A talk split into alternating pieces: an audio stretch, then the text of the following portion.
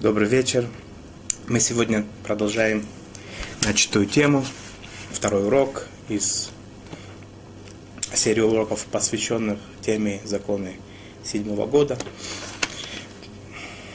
Перед тем, как э, продолжать вещи, связанные с законами седьмого года, хотел бы немножечко э, остановиться на, на, на, на том, что в принципе, кроме законов, которые очень важны, которые говорят нам, что надо делать, есть еще душа, душа заповедей. Во многих источниках фигурирует э, объяснение заповеди, почему это заповедь, для чего она нужна, что она призвана нам сделать. Э, это тоже очень важный момент, соблюдать это необходимо. Ну, пожалуй, не менее необходимо знать, зачем мы это делаем, что это, как это нам призвано подействовать на нас в плане наших взглядов на жизнь, на нашу душу. Я скажу только одну вещь. В принципе, эти уроки посвящены более законам, не, не мировоззренческим аспектам. И, тем не менее, маленький, маленькое замечание, которое я видел во многих местах, которое объединяет многих комментаторов Торы, мудрецов Талмуда, э, разных поколений – мысль, мысль она такова, что зачем, зачем нужна заповедь Шмита? Шесть лет человек работает в поле, собирает урожай. Положим, он считает, что из того, из, исходя из своих знаний дела, он считает, что ему не нужно оставлять под парами поле целый год. Или, может быть, не седьмой год, это, может быть, надо ему делать в третий, в десятый, не знаю. Почему Тара решила такую вещь? Многие говорят, что, в принципе, законы природы Всевышний нам установил. И ясно, что когда земля обрабатывается нужным способом, есть более, более вероятно, что она даст больше и лучше плодов. Э, но тем не менее, чтобы человек не, не зацикливался на том, что то, что я сделал, это дало мне плоды, дало мне доходы, принесло мне успех, надо какой-то момент остановиться и вспомнить о том, что все-таки это в конечном итоге зависит от благословения Всевышнего. Если Он даст нам благословение, у нас будет, будет урожай. Не даст нам благословения, сколько бы человек не старался бы, сколько бы он ни трудился, что-нибудь обязательно может произойти. Есть саранча, есть град, есть э, климатические какие-то другие условия, которые могут быть вдруг случайно в кавычках не, не подходящими. И все пропадет, несмотря на то, что человек очень серьезно работал, очень много вкладывал в это. Для того, чтобы не забывать это, говорят наши комментаторы, мудрецы, э, Торы, говорят, что для этого одна из, одно из объяснений заповеди, чтобы вспоминать нам иногда, что есть хозяин, который законы природы установил, от которого в конечном итоге зависит э, будет у нас что-то э, кушать или нет. И исходя из этого, есть интересная тоже мысль такая, в одной книжке видел, написано, известная крылатая тоже стала фраза, все ее знают, что если евреи соблюд, э, будут, э, получится так, что э, евреи выполнят две субботы, то придет Машия, будет Мессия, говорит, что будет полное избавление э, и так далее, как будет третий храм. Что такое две субботы? Почему две субботы? Почему одной не хватает? Почему две? Это уже хорошо, не надо три, не надо больше, меньше недостаточно. Что это за две субботы? Я видел в одной книжке написано, что две, две субботы это суббота и шмита.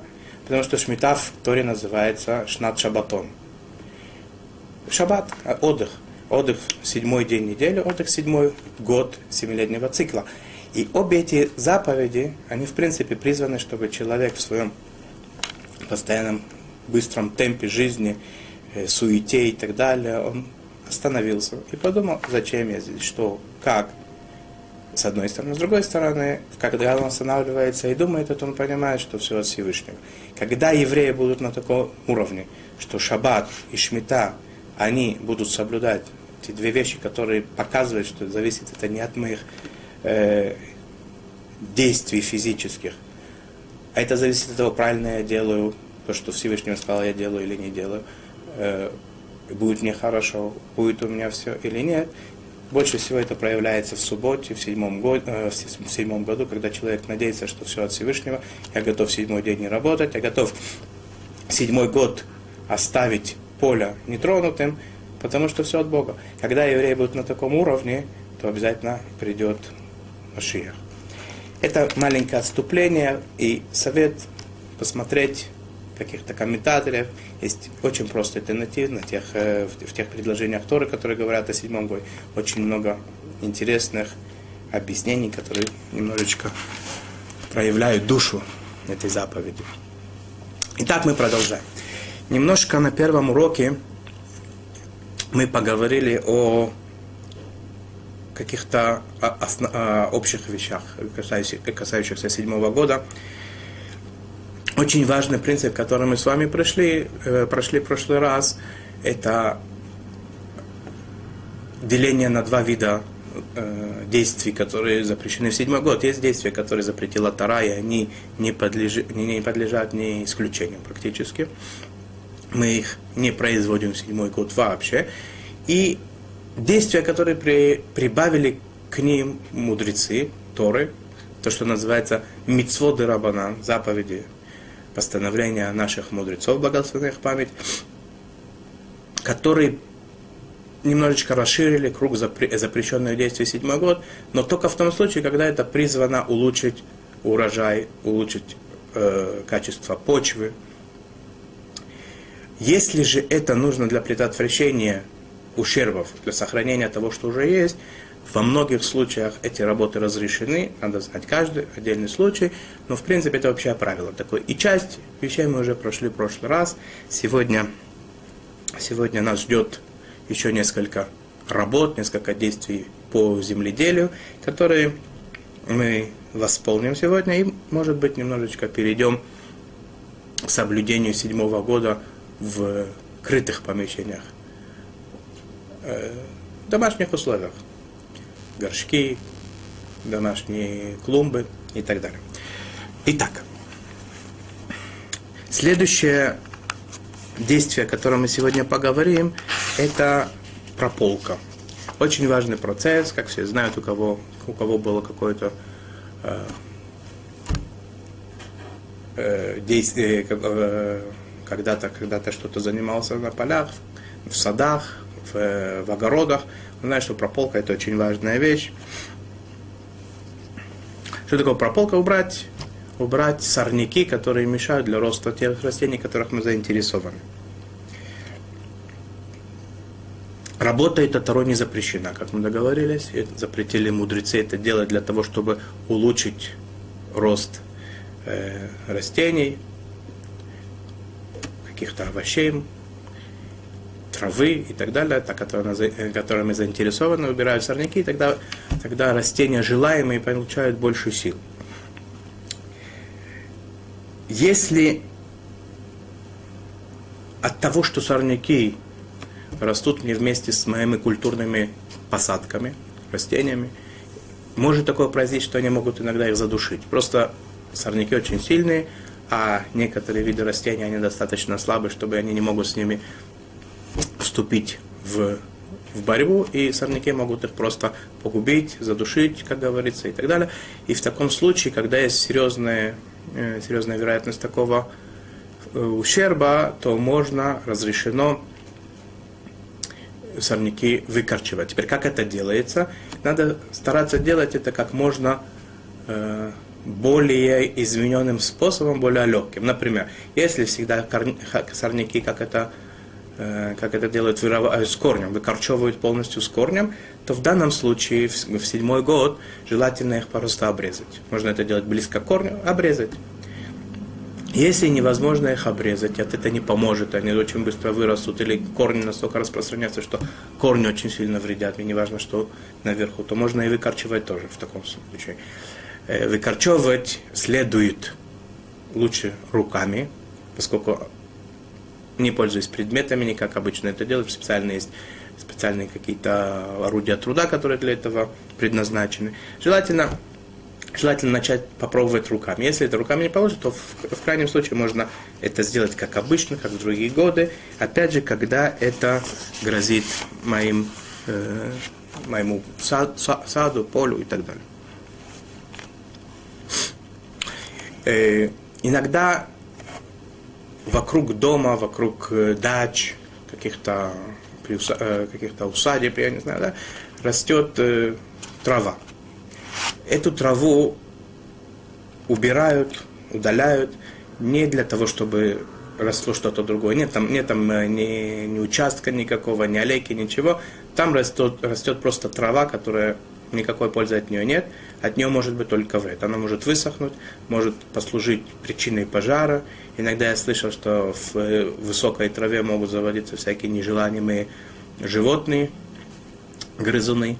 И поэтому во многих, во многих случаях обычно такую траву удаляют. Поскольку цель такого удаления она вообще не преследует собой э, улучшение каких-то растений. Просто мы хотим удалить, обез, обезопасить эту площадку, это какую-то площадь, чтобы там не, не было никаких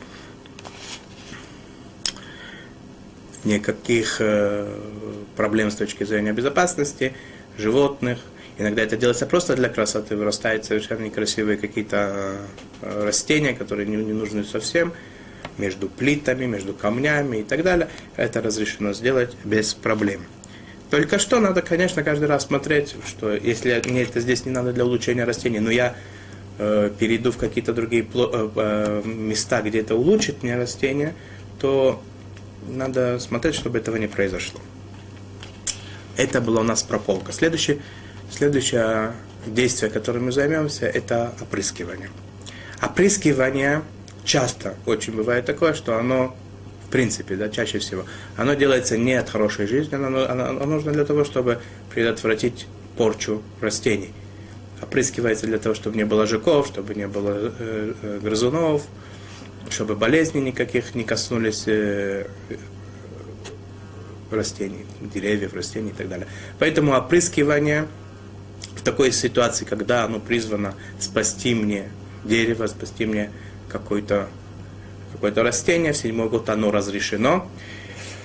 Эм, если есть возможность опрыски, произвести это опрыскивание через корневую систему, э, сегодня разные способы это делать, желательно сделать это через корни, а не внешне. Удобрение почвы очень важно для того, чтобы почва, почва развивалась, почва улучшалась. Но, как правило, удобрение почвы, без этого, если его не, не, не сделать, э, чаще всего не, не погибнет, не, не, не, не погибнет поле, не погибнет сад, следующий год можно будет его удобрить, за, запахать, засеять, посадить и так далее, без проблем, так обычно бывает. Но если вдруг специалист говорит, что если ты сейчас не, не, не, удобришь поле, не вложишь туда удобрения, получится так, что ты, у тебя будут безвозвратные ущербы. Они, они, скорее всего, произойдут, и потом восьмой год невозможно будет их никак Э, восстановить, то то необходимое количество удобрений, которое нужно, чтобы не пропало, не пропал земельный участок, разрешено в, э, вложить в землю, разрешено удобрять желательно это сделать, конечно, до наступления седьмого года, с тем, чтобы в седьмой год это не понадобилось сделать, как любые, в принципе, работы.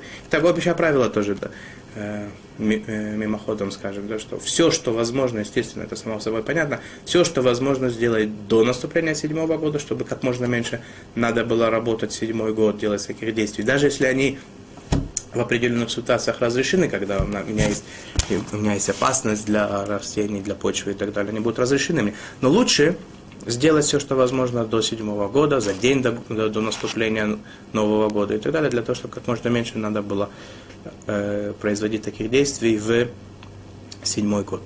Например, орошение мы с вами проходили. Орошение тоже. Мне надо, предположим, мы решили, что надо мне два раза в месяц мой участок поливать определенным количеством воды. Так если я его полью за день до наступления Нового года, не за день, даже за час. За час до наступления Нового года я его полью, Получается, что я в следующий раз, отодвинул это на несколько дней, могу, могу выиграть немножко, чтобы поменьше поливать. Это необходимо сделать. То же самое с удобрениями. Если одобрения необходимы, нечего делать. Но если можно сделать до седьмого года, удобрить, и потом не надо будет меньше или вообще не удобрять, то это обязательно надо сделать до начала седьмого года. Э, разрешить сегодня есть удобрения такие медленного действия, замедленного действия такие, да, что их вкладывают, они постепенно рассасываются в течение э, какого-то долгого времени, разрешено ими пользоваться, нет никакой проблемы, поскольку в седьмой год сам я ничего не сделал.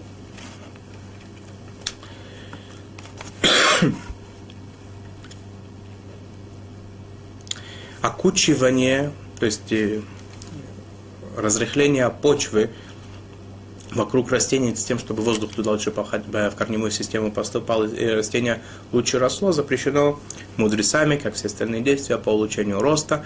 Если от окучивания, то что там э, сильно э, уплотнилась земля, например, и воздух туда не попадает, если такого может быть, э, а, растению грозит какая-то опасность, то можно его, сколько это необходимо, немножечко окучивать. Пострижка травы, кроны деревьев, э, кустарников, если это делается с точки зрения красоты, а не для улучшения роста, оно в принципе есть какие-то определенные моменты, когда это можно разрешить, надо знать, как, в какой ситуации. Да, это немножечко вещь проблематичная, поэтому если это нужно для того, чтобы лучше росли кустарники, деревья и так далее, понятно, что это запрещено, трава даже.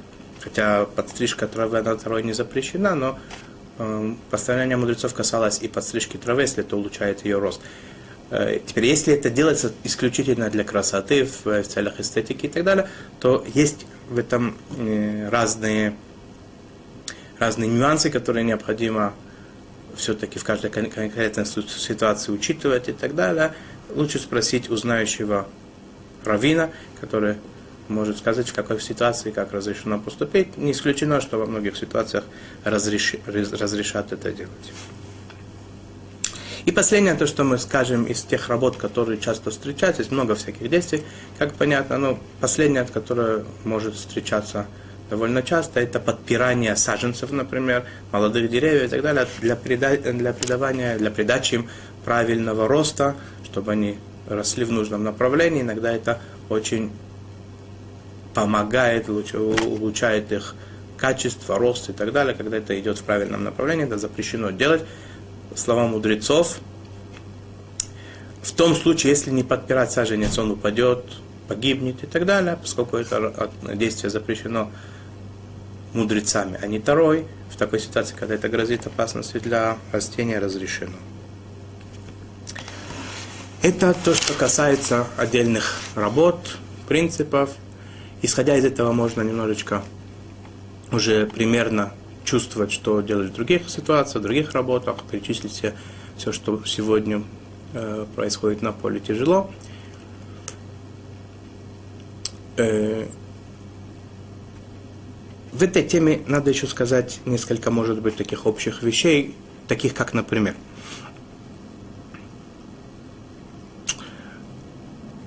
человек, у, него есть э, земельный участок, ему запрещено на этом участке работать, понятно. Об этом как бы мы все время говорили. Что будет, если мне этот участок не принадлежит? Я, меня есть заповедь соблюдения седьмого года, но это не мой участок вообще. Можно мне это делать, разрешено это мне делать или нет? Нет. Неважно, это мой участок или чужой. Запрещено в седьмой год производить работу по земледельческой. Те, которые мы говорили, в тех рамках, которые мы говорили. И даже позвать работников других национальностей, которые, в принципе, э, законы седьмого года на, не, на другие национальности разбирают, это еврейский закон такой чисто, только для евреев. Тем не менее, еврею нельзя попросить своего товарища, знакомого, другой национальности, чтобы у него на поле работал. И что делать с теми плодами, например, нам известно, что этот участок, тот или иной сад, деревья, э, какой-то огород овощной, обрабатывался в седьмой год запрещенным способом. И после этой обработки так случайно получилось, что есть плоды. Не было проклятия такого, да, что все, все, все все пропало. Да? Случайно получилось, что плоды все-таки получились, и плоды неплохие. Что с ними делать? По некоторым мнениям, существуют такие серьезные мнения, которые говорят, что такими плодами пользоваться запрещено, получать э, э, выгоду с таких плодов. Есть их, пользоваться ими запрещено. Другие считают, что плоды разрешены, но приобретать их нельзя. То есть пойти купить у человека, который нарушает седьмой год, плоды, такие, которые были э, в, э, выращены в результате нарушений, покупать их нельзя. Если так получится, что они ко мне попали, их можно есть, по, э, по второму мнению, более облегчающему. Но не покупай их. Например, кто-то мне их принес, они ко мне как-то попали, я куда-то попал, где такие плоды есть, мне не надо ничего делать для того, чтобы их получить. По некоторым мнениям, э, очень э, авторитетным, плоды эти разрешено есть. Если мне известно, что есть какой-то человек, какая-то организация, неважно, да, которые нарушают седьмой год, законы седьмого года, обрабатывают поля запрещенным, запрещенным образом и так далее. И у меня есть, например, такая, так, такие либо орудия труда, либо у меня есть фирма по, по одалживанию, по, по аренде орудий труда. Запрещено таким людям одалживать таким организациям, если я знаю, что они будут нарушать седьмой год, потому что как бы помогаю им в нарушении законов. Если я не уверен, что они будут нарушать, например, мы с вами говорили, что есть такие действия, которые разрешены в седьмой год. У меня нет уверенности, что они будут нарушать, может быть, может быть, да, а может быть и нет. В такой ситуации разрешено одалживать орудие труда видим еврея, который работает на поле. Седьмой год. И явно видно, что он делает это вопреки законам. Запрещено такому человеку пожелать удачи. Да, понятно.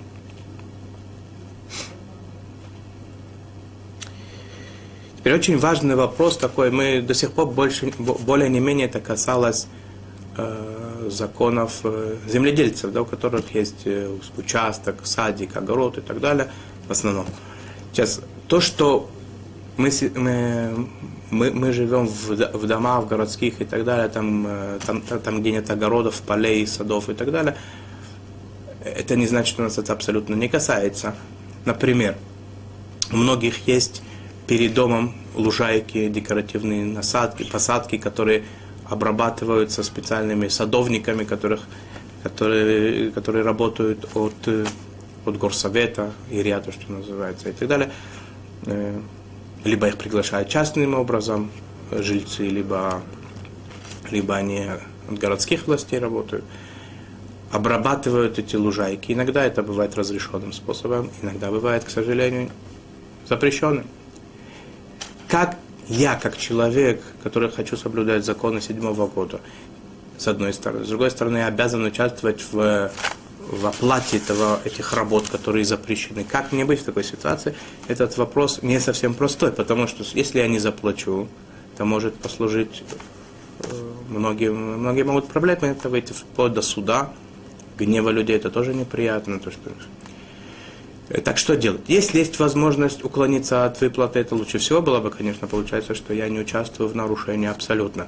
Мне это не надо, на самом деле мне это не нужно, чтобы кто-то нарушал. Я готов этот год, чтобы это все оставалось не очень, может быть, даже развивалось. Только не, чтобы не пропадало, мы говорили, что практически сохранить то, что есть, всегда есть возможность такая. Посадки новые делать и так далее. Кто сказал, что это необходимо в этот год делать? Напротив, сказано, что нельзя. Нельзя, мне это не нужно.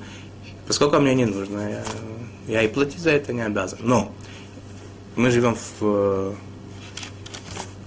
живем в, в обществе, и не всегда получается, что из этого можно так легко выйти. Если можно уклониться лучше если невозможно уклониться от выплаты, было бы хорошо сказать, что те деньги, которые я плачу, там, например, если э, иногда бывает, что услуги, э, жилищные услуги, они там коммунальные, они включают в себя электричество в подъезде, например, э, мытье, чистота, уход за, уход за чистотой. И, и кроме этого вместе собираются деньги и для обработки каких-то э, каких-то зеленых насаждений, площадок и так далее вместе. Если это вместе, то можно сказать такое вещь.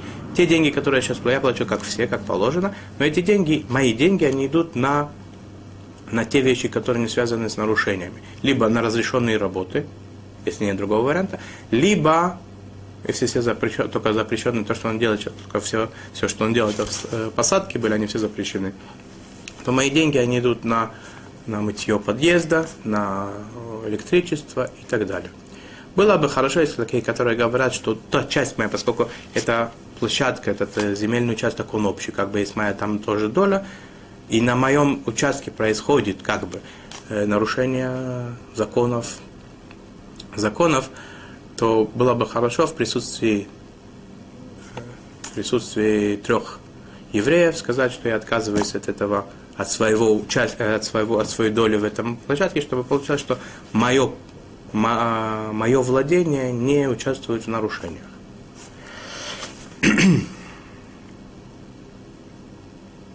Эти трое людей, перед которыми говорится, это могут быть даже члены семьи. Другие говорят, что может быть и не обязательно. Не обязательно делать это ничейным, не отказываться от владения, а может быть просто достаточно сказать тем, с кем я тут э, вместе плачу, сказать, что я против, против того, чтобы были нарушения, вам деньги заплатил, но я против этого, я к этому никакого отношения не имею. Просто так закрыть на это глаза, как будто ничего не произошло, это неверно. Человек, соблюдающий законы, которого, который сдает свою квартиру с земельным участком, он должен всегда позаботиться о том, чтобы этот земельный участок не обрабатывался в седьмой год в разрезе законами Шмиты седьмого года. Он должен обязательно это сказать. Если так получится, человек согласился, взял на себя обязанности, потом обманул, ну что он может сделать? Но, по крайней мере, во время заключения контракта он должен поставить это как одно из непреложных условий. Это здесь мы поставим с вами точку, пожалуй, на пока вкратце о том, что касается первой части. В первой части это то, что называется шмитат карка.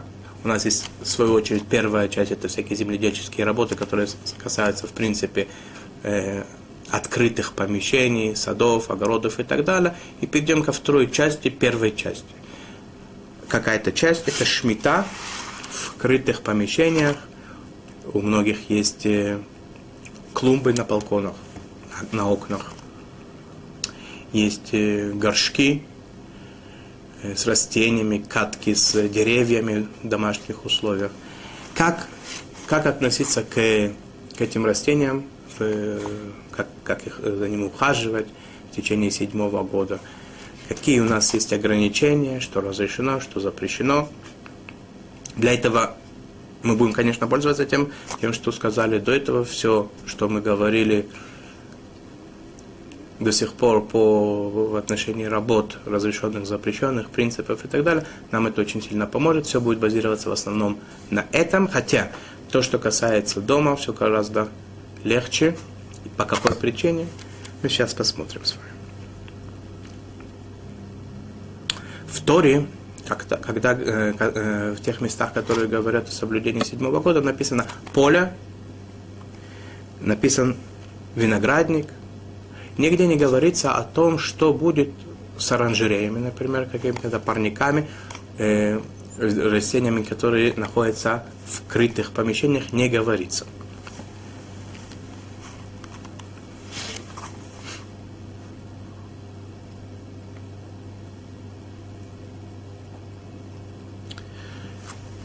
Решить, какой статус, если Тара об этом не говорит, как решить, какой статус? Либо такой, как и поля, просто поля это было более обычным, может быть, явлением в те времена, не было, не было оранжерей, парников закрытых, не было, может быть, дома не, не, не выращивали цветы декоративные, было, были, может быть, кусты рядом с домом, быт, может быть, изменился, и когда говорила Тара о том, что поле не обрабатывается, виноградник не обрезается, не собирается уже и так далее, это включает в себя любые, любые места также.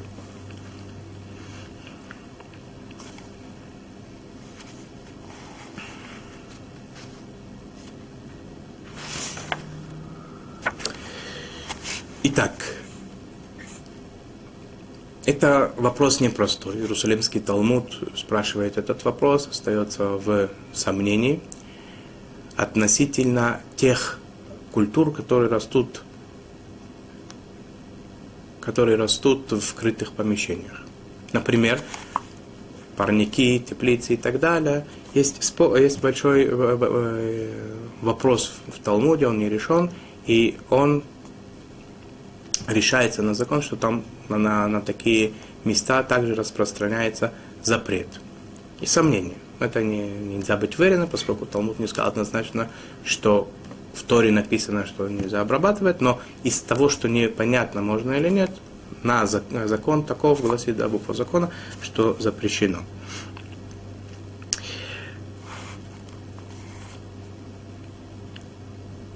Теперь, ясно, что все действия, которые мы с вами говорили про поля как таковые, тем более, что это можно все разрешено и в вкрытых помещениях.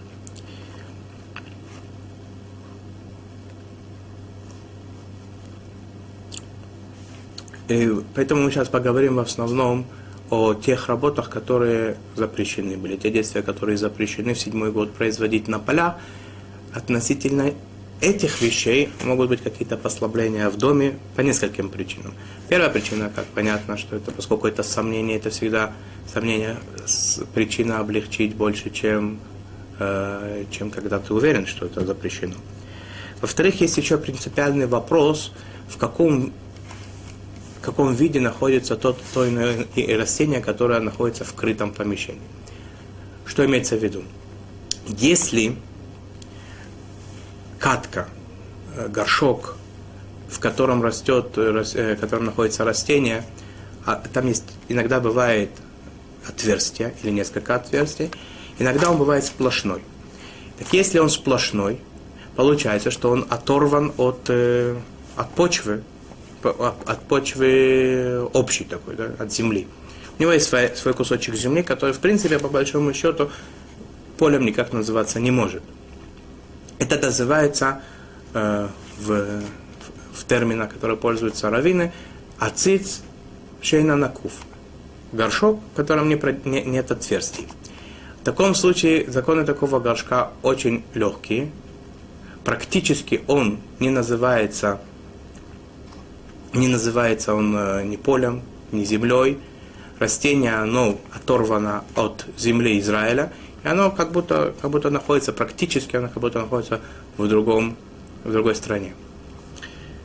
Однако есть здесь определенные нюансы, которые мы, мы сейчас попробуем их отдельно разобрать.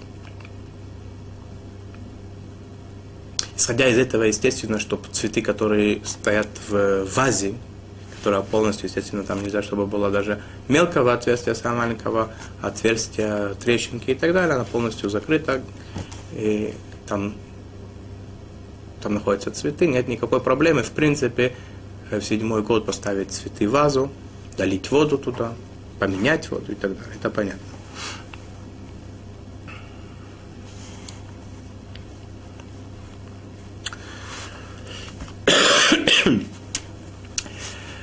Что называется горшком? Начнем с того, что называется горшком, э, отверстие которого делает его продрыв, продырявленным горшком. Ацит шинакув, которые более строгие законы.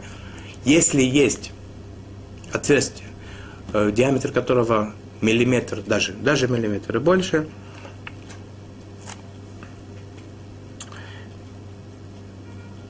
он называется горшком э, с, с отверстием.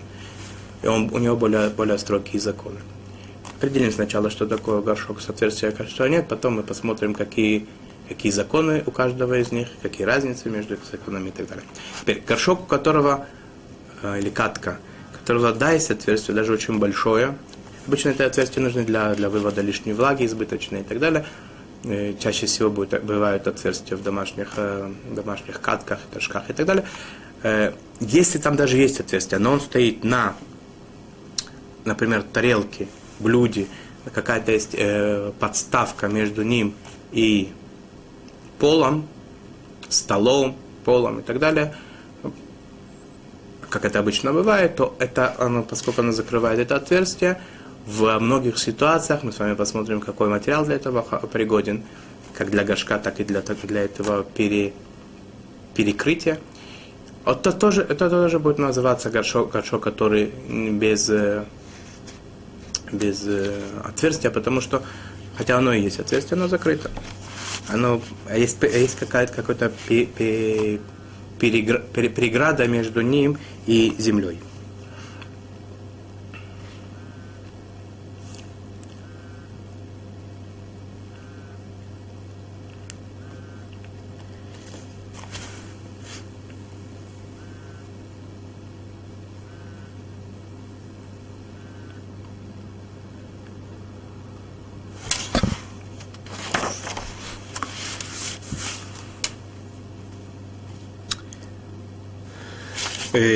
Начнем от простого.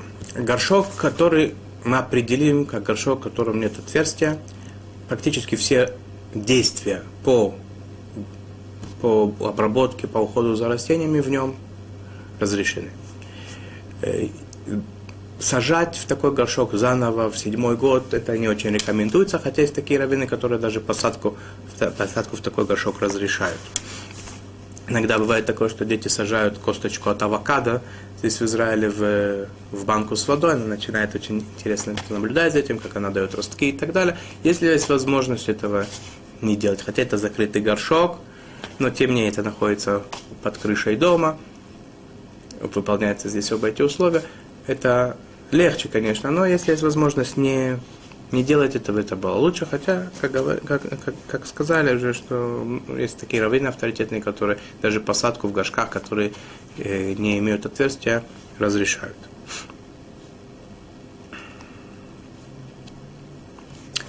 Казалось бы, человек не живет на земле. Сегодня да, всегда есть э, фундамент дома, есть э, несколько, несколько слоев – в том числе пол, которые отделяют даже горшок, который стоит просто на, на, на полу, без всякого преграды, он стоит хотя бы на полу. Э, пол, фундамент и так далее отделяют ее от, от земли. И тем не менее, по мнению многих раввинов, пол и все, что под полом, не является пере, пере, пере, перемычкой, пере, преградой между землей. Считается, что как будто цветок, который стоит на полу, как будто он стоит на земле. Поэтому, если мы хотим, чтобы работы все, которые могут быть только, да, были разрешены нам, чтобы, этот, чтобы горшок получил статус э, горшка без отверстия, необходимо поставить под этот горшок какой-то определенный предмет. Для того, чтобы горшок считался, чтобы у него был статус горшка, у которого нет отверстия, недостаточно, недостаточно чтобы он был закрыть со всех сторон, чтобы не было в нем, в нем трещин, дырочек и так далее. Еще важно, из какого материала он сделан. Есть материалы более опористые, э, которые являются как бы сами по себе материал, как будто он продырявлен. И не в одном месте, а в многих. Когда говорится о горшках с отверстием, и мы подставляем под них какой-то предмет для того, чтобы пере, пере, пересечь как бы, да, между ним и землей, тоже надо знать, из чего этот предмет сделан, для того, чтобы подставили предмет, и оказалось, что этот предмет сам по себе имеет статус про просверленного, продырявленного, неполного, и он не, особо нам не поможет.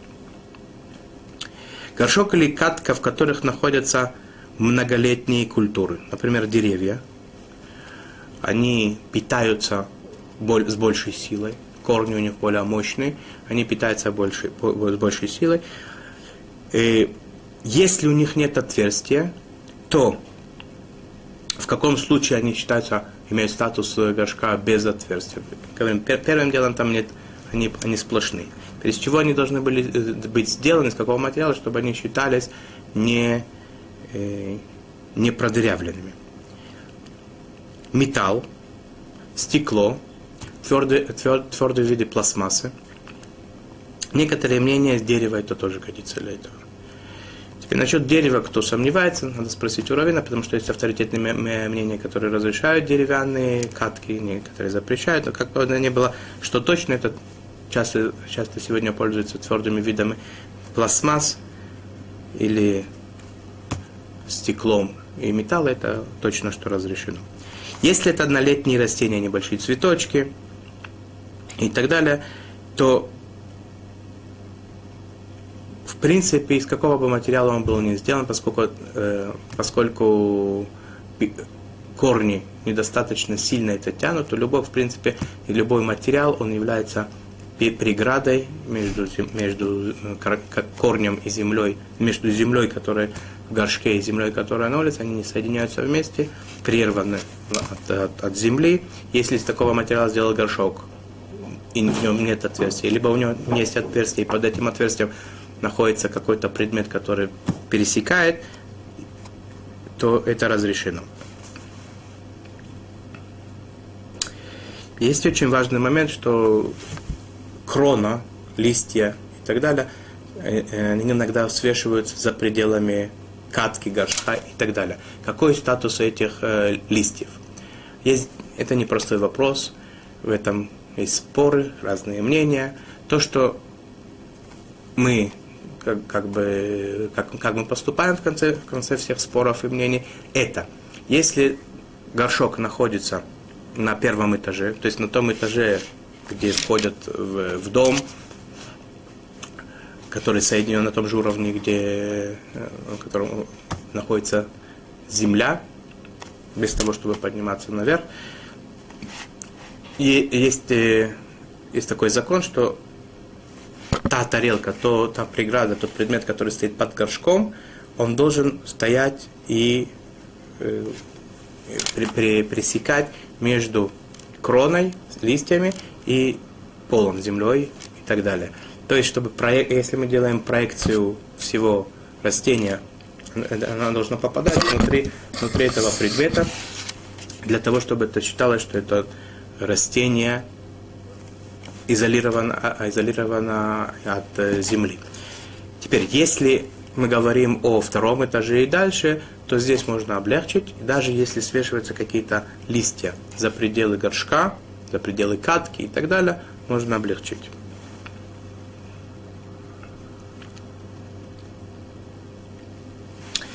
Теперь, исходя, исходя из данных э, принципов, можно, можно продолжить и изучить еще несколько вещей практических. Например, горшок, который у меня растет, находится в доме. Сейчас, когда я его вынесу на открытое пространство, получится, что что? О, закрытое пространство у меня, сомнения, есть там шмита или нет. Если, бы, если вдруг, вдруг на самом деле там нет шмиты, нет там законов седьмого года. Сейчас я его выношу на открытое пространство, свой горшок. Получается, что я его как бы посадил в седьмой год. И часто это по, по способствует тому, что он начинает лучше расти. Что делать?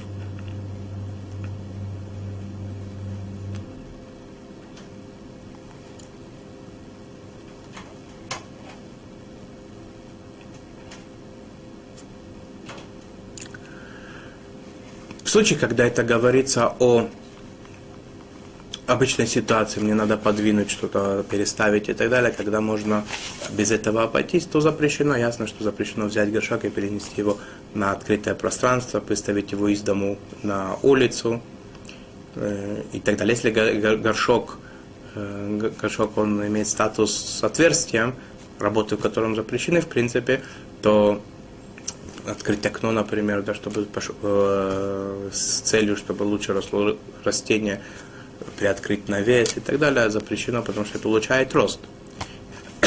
Если это э, горшок, который, который не определенно как без, без отверстия, то есть закрытый, либо там есть какая-то какой-то предмет, который при, пересекает между, между ними землей, все работы там разрешено. Теперь человек хочет во время седьмого года переехать в другое место. Либо он где-то получил катку с, с горшком, он должен ее принести домой. Оставить там невозможно, при переезде не обязательно это отказываться от всех своих горшков, э, клумбы и так далее. Что делать, как это быть? Надо взять полиэтилен, целлофан, плотно укутать его, так чтобы ничего не испортить. Таким образом, получается, что он изолирован от внешнего мира в основном, да, это происходит временно, мы его ненадолго выносим на улицу, поэтому это разрешено.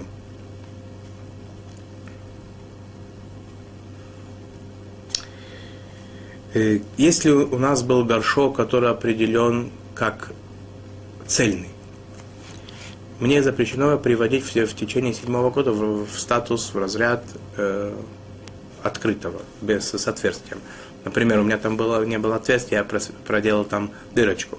Либо у меня стояло там блюдо, которое э, горшок не отделяло э, от э, пола, я убрал эту, это блюдо. Запрещено это делать почему? Потому что до этого у меня ничего не росло на земле. Сейчас это как бы, образно говоря, начинает расти в седьмой год, как будто я что-то посадил. Э, наоборот, да, можно делать. Например, у меня был горшок с, с отверстием, и многие работы мне было запрещено там делать для улучшения роста и так далее.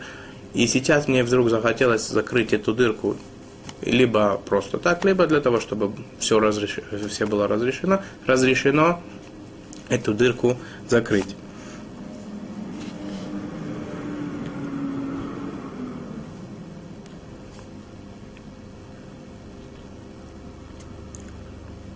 Если растение было посажено в седьмой год в горшок э, с, с отверстием, запрещенным запрещен, в запрете, то такое, такое растение, такой горшок запрещено покупать.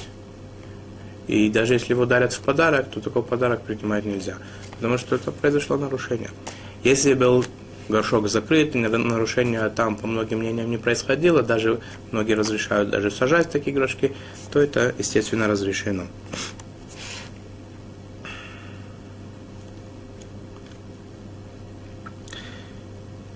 Есть, есть, видимо, еще очень много всяких э, частностей, частных законов, нюансов, которые касаются э, домашней растительности.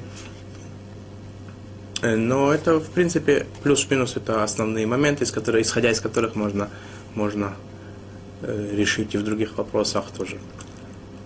Например, э, горшок, который стоит выше, опустить его ниже – это плохо, потому что получается тот горшок, который на, нас определен как с отверстием. Почему? Потому что получается, что как бы я чем ближе его к земле опускаю, тем он лучше начинает питаться, я его улучшаю, его, его рост, его питание и так далее. Хотя это слышится немножко странно, да, что это у нас есть пол, у нас есть несколько этажей, нас отделяют и так далее. И тем не менее это так, по мнению очень авторитетных мнений, сколько на, на какой бы высоте растение находилось, оно питается каким-то образом, может быть, очень может быть далеким, но тем не менее он питается от земли. Это что касается работ по уходу за полями, за растениями, за растениями, которые на улице, за растениями, которые в доме. Следующая часть законов седьмого года, который мы с вами начнем, это плоды седьмого года – и эта тема, она касается, сейчас мы все больше и больше расширяем круг э, тех, кому актуальны эти законы. То, сначала, если мы начали с того, кто, у кого есть участки земли и так далее, перешли к тем, у которых есть более часто встречается, если нет участка, то, по крайней мере, есть горшки, клу, э, домашние растения, цветы и так далее. Сейчас мы говорим практически о всех людях, потому что едят все, плоды деревьев, фрукты, овощи, зелень, все, э, все пользуются этим. И поэтому, как это правильно делать, как пользоваться плодами седьмого года, покупать, э, готовить их, э, мы сейчас посмотрим.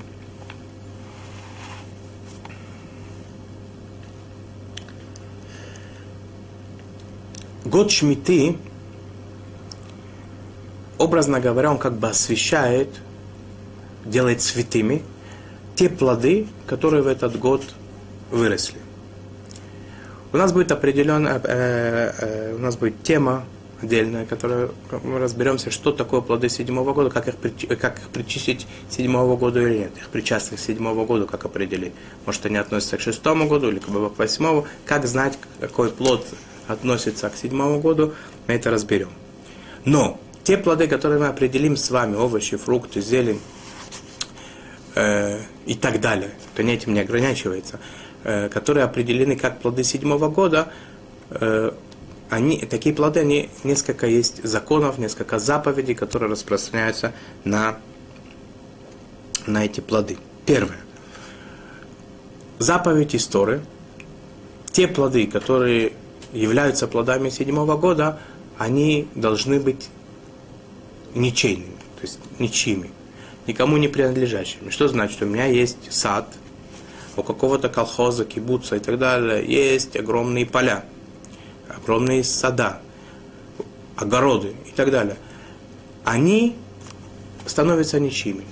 Есть вопрос, они сами по себе становятся ничьими, или об этом надо заявить вслух, сказать, это лучше, конечно, заявить, поскольку это спор в этом. Но даже если человек не объявит о том, что он их делает ничьими, они сами по себе становятся ничьими, потому что Всевышний сказал, что все все, что касается седьмого года, плодов седьмого года, они не твои, они ничьи. Любой, кто хочет, хочет, может прийти и взять. Это первая заповедь, это называется эфкер. Эфкер это ничье. Второе, у нас есть запрет сфихим, это, скажу сейчас коротко, что это самосевки такие, да, что само по себе выросло, и на этом остановимся, потому что будет отдельная тема, что такое сухим, разберемся, откуда она берется и так далее, разберемся. Сейчас я перечисляю просто шесть основных э, заповедей, законов, которые касаются плодов седьмого года. Итак, первый у нас был эфкер, ничье. Мы относимся к своим плодам, как бы, которые все годы они наши, и потом будут тоже наши, может быть, да, если что-то останется. Но в седьмой год они ничьи. Плоды седьмого года они ничьи.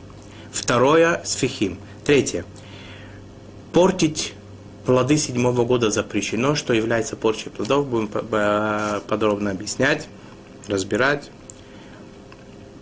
Есть отдельный запрет вывозить плоды седьмого года за пределы границ Израиля. Это четвертое. Пятое. Относительно торговли плодами, продавать, покупать и так далее, плоды седьмого года есть определенные ограничения, есть правила в этом. Скажем так, коротко, пятый пункт. Запрет, э, запрет торговли плодами седьмого года. И шестое, заповедь Биюр, в то время, в тот момент, когда плоды на полях, в садах, на, в природных условиях заканчиваются уже их существование, то ли их поели, то ли они сгнили, то ли выцвели и так далее, заканчиваются на полях. Те плоды, которые еще дома остались, их необходимо им сделать заповедь биюр. Опять же, не углубляясь, у нас будет отдельная тема, что такое биюр, как это делается правильно. Просто сейчас для для того, чтобы перечислить эти шесть вещей, которые мы должны с вами более подробно разобрать. Еще раз. Первое – это объявить плоды ничьими. Если даже не объявил ничьими, относиться к ним ничьими, потому что они на самом деле тебе не принадлежат седьмой год, любой может их брать. Эфкер. Эфкер – плодов седьмого года ничьи. Первое. Второе – сфихим. Третье – запрет вывоз, вывоза плодов седьмого года за пределы Израиля. Следующее. Портить плоды седьмого года запрещено. Торговать, как обычно, так скажем, плодами седьмого года запрещено. И заповедь Бию. Естественно, да, что перед тем, как определить, какие э, все эти заповеди, перед тем, как точно точно этими заповедями заниматься, надо решить, что же, какие плоды являются плодами седьмого года. Потому что если это плоды не седьмого года, то даже, даже в течение седьмого года не, их статус не меняется, никаких законов, никакие законы на них не, не распространяются. Торговать их можно обычно, биюр им делать не надо, объявлять их ничьими они не объявляются, они остаются твоими и так далее. То есть мы сейчас занимаемся тем, чтобы определить, принадлежность плодов, овощей, фруктов, зелени, то, что, на что распространяется святость седьмого года, э, к, что, что является плодами седьмого года. Прежде всего, что, что такое, на, на какие растения распространяется, э, на, распространяются заповеди седьмого года, те шесть пунктов, про которые мы говорим. Пища человека, корм животных, материалы, это те, те растения, которые, э, из которых изготовляют краски, свечи, кремы для умощения, благовония, э,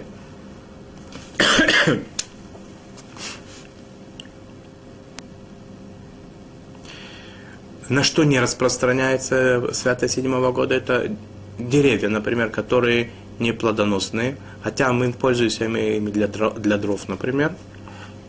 А также растения декоративные, которые не имеют запаха, они не имеют святости седьмого года.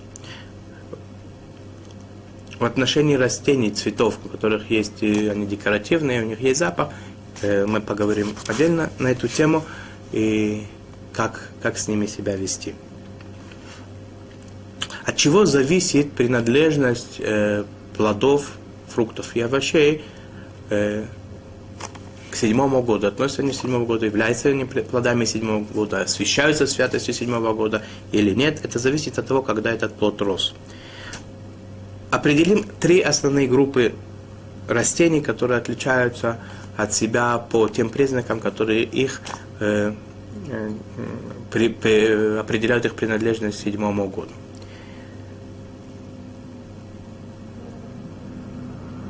овощи и зелень,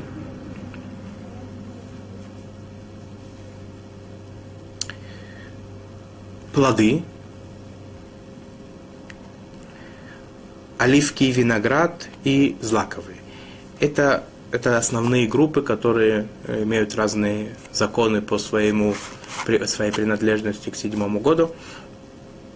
И мы, пожалуй, на этом закончим сегодня. И следующий урок Э, начнем с того, что как это определить, и будем продолжать дальше знакомиться с этими шестью заповедями, которые я при, при, перечислил.